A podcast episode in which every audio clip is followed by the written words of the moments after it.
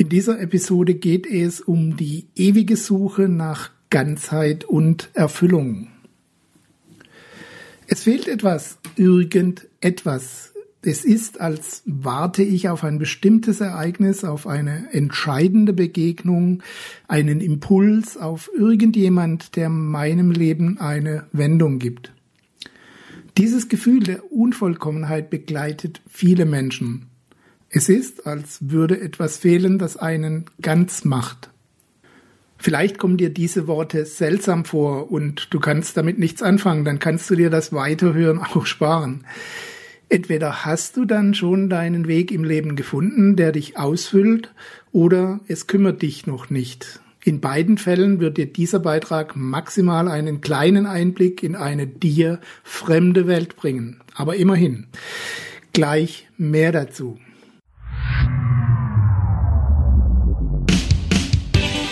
Herzlich willkommen auf dem Planeten Freiheit, deinem Ort für profitable Selbstverwirklichung, mit Beiträgen von und mit Gerd Ziegler.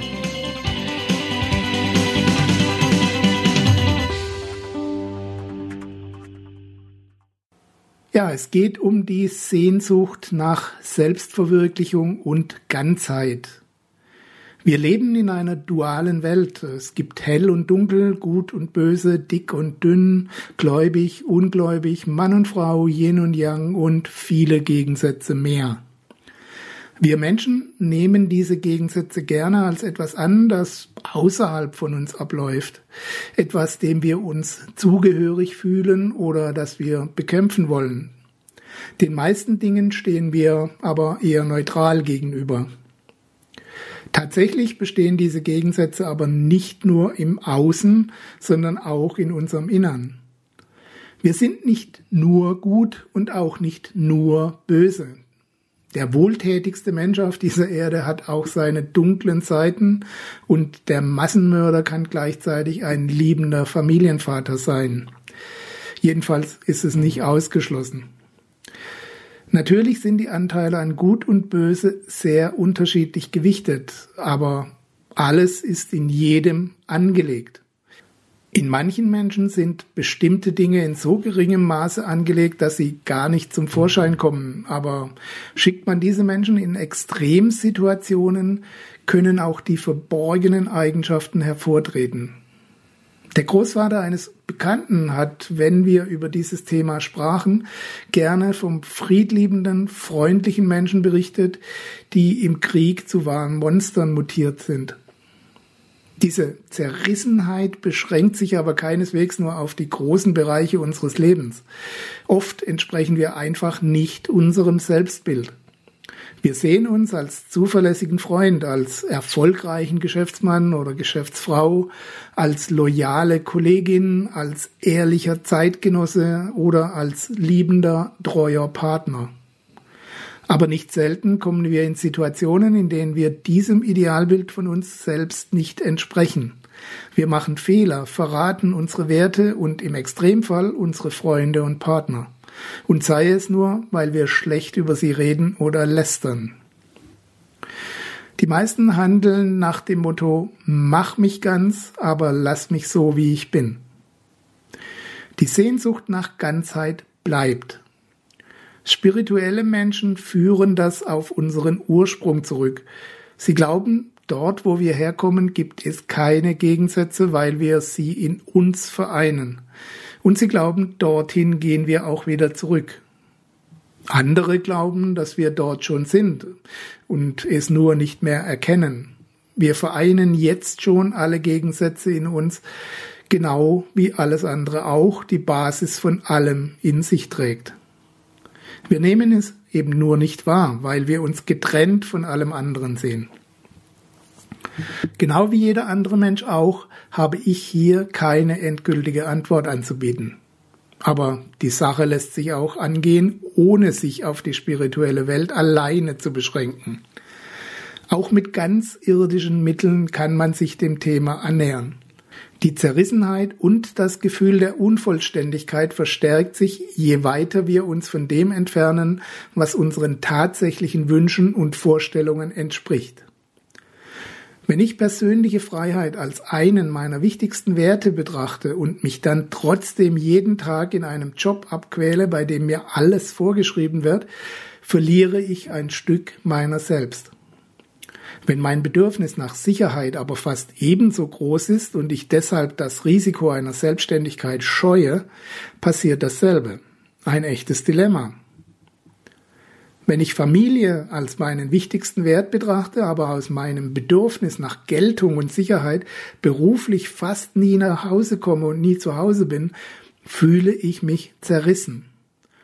Und so warten wir auf den Erlöser oder zumindest auf die Erleuchtung, wie wir unsere Ganzheit wiederfinden können. Mach mich ganz. Aber es kommt niemand, der dich und mich erlöst. Die Erleuchtung kann kommen, wenn du verstehst, dass es hier um einen internen Vorgang geht, um Klarheit und positive Veränderung, um Selbstverwirklichung im Sinne von Veränderung in Richtung des eigenen Wunschbilds von sich selbst. Es geht aber auch zuallererst um die Akzeptanz der Tatsache, dass du vollkommen und ganz bist, dass aber auch Unvollkommenheit darin beinhaltet sind. Okay, das klingt nach einem fetten Widerspruch, ich weiß. Deshalb versuche ich es nochmal andersrum. Wenn alles, was ist, ohne sein Gegenteil nicht existieren kann, beziehungsweise erst durch sein Gegenteil wahrnehmbar wird, dann ist Vollkommenheit und Ganzheit automatisch in sich unvollkommen. In einer Welt, in der alles weiß ist, wäre weiß nicht mehr wahrnehmbar. Der Fisch würde nicht wissen, was du meinst, wenn du von Wasser redest, sagt Eckhart Tolle. Es ist deshalb nicht in Ordnung, dass du Widersprüche in dir trägst und fehlbar bist. Es ist existenziell wichtig.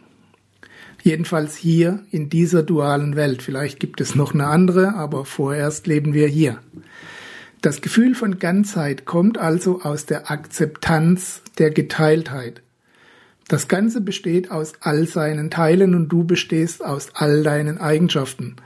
Diese einfache und doch tiefe Einsicht zusammen mit dem Frieden, den du damit schließen musst, bringt dich einen großen Schritt weiter Richtung Erfüllung. Auf dieser Basis kannst du in dich hineinspüren und damit beginnen, dein Leben so zu gestalten, wie es dir und deiner Natur entspricht. Manche Menschen glauben, dein Weg sei ohnehin vorbestimmt. Ich persönlich glaube, dass lediglich die Rahmenbedingungen vorbestimmt sind. Du selbst kreierst deinen Weg und beeinflusst damit den Weg der anderen mit. Entwickelst du dich zum Positiven, wirkt sich das auf dein Umfeld aus. Entwickelst du dich von dir selbst weg, wirkt sich das ebenfalls aus. Der Ausgangspunkt bist aber immer du. Ja, aber äußere Einflüsse gibt es doch auch, oder? Richtig. Und niemand von uns ist frei von deren Auswirkungen. Es ist ungleich schwerer, treu zu sein, wenn man laufend Möglichkeiten zur Untreue hat. Es ist ungleich schwerer, friedlich zu leben, wenn man laufend angegriffen wird. Und es ist ungleich schwerer, sich glücklich und zufrieden zu fühlen, wenn man krank ist oder durch einen persönlichen Verlust mit Gott und der Welt hadert. Aber es gibt unterschiedliche Arten, mit all diesen Situationen und Ereignissen umzugehen. Es gibt Menschen, die verarbeiten die größten Schicksalsschläge zu einem persönlichen Wachstum und andere, die zerbrechen daran. Sie erklären Gott und der Welt den Krieg und enden in Verbitterung. Ich will hier weder das erste Beispiel glorifizieren noch das zweite verdammen. Die meisten Menschen bewundern diejenigen, die das Beste aus einer schlimmen Situation herausholen, aber sie selbst schließen sich bei ähnlicher Ausgangslage oft der zweiten Gruppe an. Mir geht es nicht darum, hier von richtig und falsch zu reden, sondern darum zu erkennen, dass es sich um bewusste oder unbewusste Entscheidungen handelt. Wir haben wenig bis keinen Einfluss darauf, ob wir krank werden, einen Unfall haben, einen geliebten Menschen verlieren oder ob uns jemand mag oder hasst. Aber wie wir damit umgehen, diese Entscheidung liegt alleine bei uns. Das ist viel leichter gesagt als umgesetzt, das gebe ich gerne zu. Selbstverständlich habe auch ich mich da nicht immer unter Kontrolle und die Gefühle gehen mit mir Gassi. Dann packt mich der Zorn, die Trauer oder auch der Übermut, weil irgendetwas im Außen diese Gefühle in mir ausgelöst hat. Du kannst und sollst das nicht zu 100 Prozent wegdrücken. Diese Gefühle gehören zum Leben dazu und auch die Tatsache, dass wir Menschen uns sehr oft irrational verhalten. Eigentlich fast immer. Ich halte es nur für wichtig, so oft wie möglich und so schnell wie möglich auch wieder das Bewusstsein dafür zu erlangen, dass du das jederzeit wieder verändern kannst. Du kannst dir die Zeit nehmen und trauern, wenn du einen Verlust erleidest, ganz normal. Du kannst am Unverstand der Menschen verzweifeln und dich über den Nachbarn ärgern, der keinerlei Rücksicht auf deine Bedürfnisse nimmt. Das alles ist menschlich. Einzig die Verantwortung dafür solltest du dann aber auch übernehmen. Für deinen Umgang mit den Ereignissen wohlgemerkt, nicht unbedingt für alle Ereignisse an sich. Dein Gefühl von Ganzheit wird sich verbessern, wenn du alles als Teil dieser Ganzheit betrachtest. Auf dieser Basis kannst du dann damit anfangen, dieses Ganze in deinem Sinne zu gestalten. Das ist es, was wir gemeinhin unter Selbstverwirklichung verstehen. Ich wünsche dir maximalen Erfolg dabei und alles Gute auf deinem Weg. Bis bald, dein Gerd Ziegler. Das war dein Podcast für profitable Selbstverwirklichung.